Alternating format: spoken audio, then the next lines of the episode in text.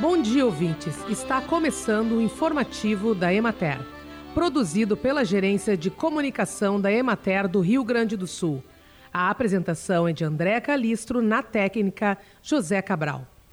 Na regional administrativa da Emater de Passo Fundo, os produtores de maçã, pêssego e uva estão realizando o monitoramento de pragas e doenças, tratamentos fitossanitários e manejos a partir de roçadas, da aplicação de herbicidas e do raleio nos pomares de maçã.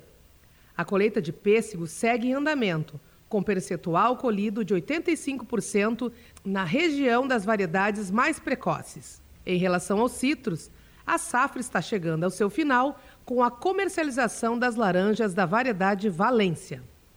Na regional administrativa da Emater de Porto Alegre, a safra da melancia está avançando na microrregião da planície do rio Jacuí.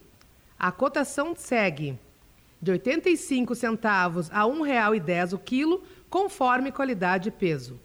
As microrregiões mais ao sul da região carbonífera estão iniciando a colheita. E para os produtores, a falta de chuvas é uma preocupação em relação às lavouras em frutificação. Apesar dos efeitos da estiagem em diversas regiões, o rebanho ovino segue com bom desenvolvimento. A expectativa de bons negócios por causa das vendas de final de ano.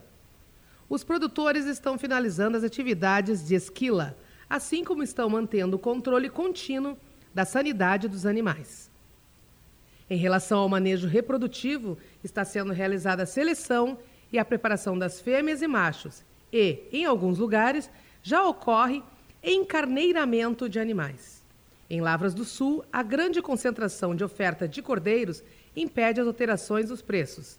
Em São Borja, compradores de ovinos relatam uma grande quantidade de fêmeas para reprodução em oferta.